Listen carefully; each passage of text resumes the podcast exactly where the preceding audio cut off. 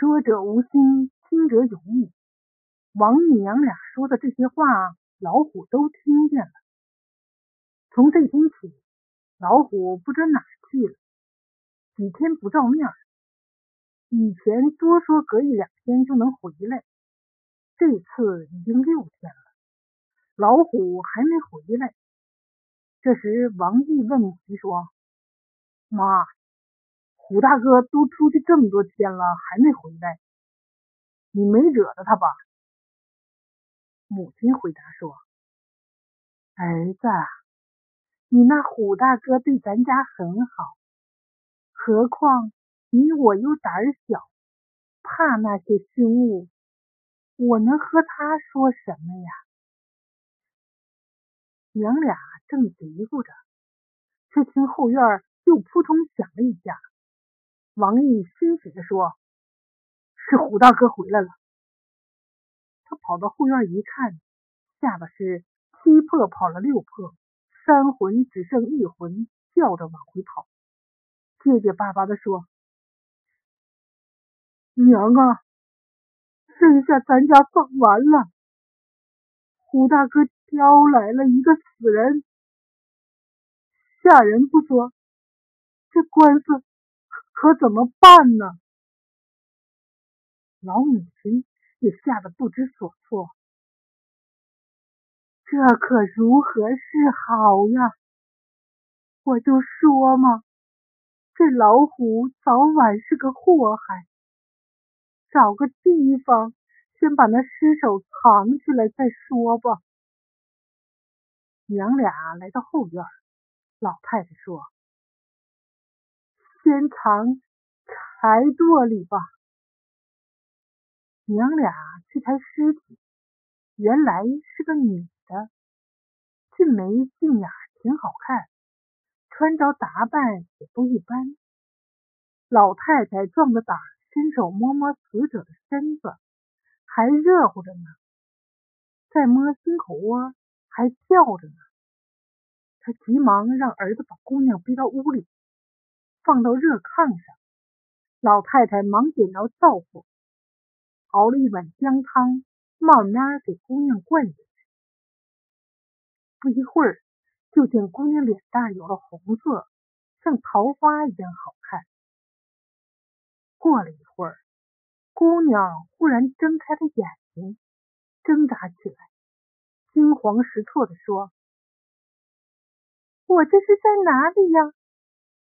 你们是什么人？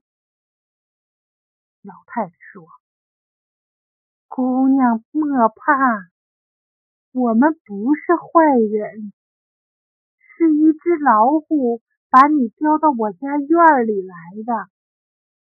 放心吧，我们不会害你的。等你身体好了，就送你回家。”姑娘大哭不止，问他是哪里人士，他也不肯说。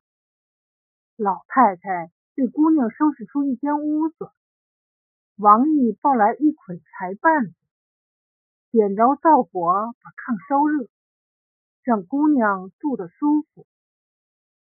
老太太见姑娘举止高贵，不像是小户人家的姑娘，对姑娘。也就格外的小心照顾，还背地里嘱咐儿子，不许欺负人家。这姑娘可不是一般人家，若打她的主意啊，人家寻来呀，吃不了兜着走。王毅笑笑说：“娘，你儿子是怎样的人呢？人情道理。”什么叫廉？什么叫耻？儿子还是懂的，你就放心吧。姑娘在王家住了将近一个月，也没见有人找到这里来。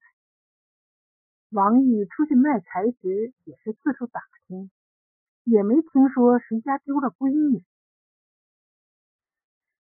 这天，姑娘和老太太唠闲嗑，姑娘说。大娘，我在你家都住了一个月了，咋没见着没过门的嫂子来过？老太太勉强笑着说：“傻闺女呀，你说我们这穷家又是孤儿寡母的，谁家肯把闺女往这穷坑里推呀？”姑娘有些害羞的低着头说：“如不嫌弃，我愿意给大哥做饭烧水，伺候大哥和您老。”老太太听了，喜得眼闪亮光，忽而又暗了下去，连忙摆手说：“这可使不得呀！看你知书达理，不是穷人家的孩子，落到我们穷山沟里会受委屈的，不行，绝对不行。”姑娘说：“大娘。”我到你们家这么长时间，你们娘俩对我这个无依无靠、找不到家的外乡姑娘没有一点嫌弃，让我感激不尽。你们是好人呐！我大哥诚实勤快，我看上他了，我这辈子非他不嫁。老太太心里别提有多高兴了，但表面上仍劝姑娘说。这怎么成啊？婚姻大事不比一般，姑娘可要想好啊，要不然你会后悔的。姑娘说：“您老放心，我不会后悔的。”老太太见姑娘是真心实意，老泪纵横的说：“感谢苍天。”我们王家是哪辈祖上修的福啊？修来你这么一个好媳妇。王毅自然同意，欢欢喜喜的与姑娘结了婚，夫妻恩爱和睦。老母亲高兴，老虎也高兴，捕捉的野物也多起来。一晃有半年时间了。媳妇也有了身孕。这天晚上，媳妇对王毅说：“明天咱们走吧，也省得你一辈子靠打牌为生。”王毅听了，忙说：“看你说的，我不打柴干啥去？自小就生在这山沟，外面无亲无故。你既肯做我的妻子，就在山沟待着吧。”这也是命。媳妇笑笑说：“你娶我做妻子，这不就有亲有故了吗？你也就不是打柴的命。我带你们娘俩去享荣华富贵。”王毅说：“你快拉倒吧，是不是发烧了？你自个儿连家都找不着了，还带我们去享荣华富贵呢？”说梦话呢？啥？你说我是做梦？是你做梦都想不到的。你可知道我是谁？我是大辽国三王爷的二郡主，你就是骏马了。王毅听了，伸手摸摸妻子的头，说：“没发烧啊，你今个咋净说胡话呢？”别说了，咱们睡觉吧。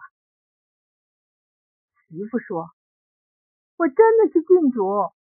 那天我随从哥哥来尖柯山游玩打猎，突然从林中窜出一只大老虎，把我给吓晕了。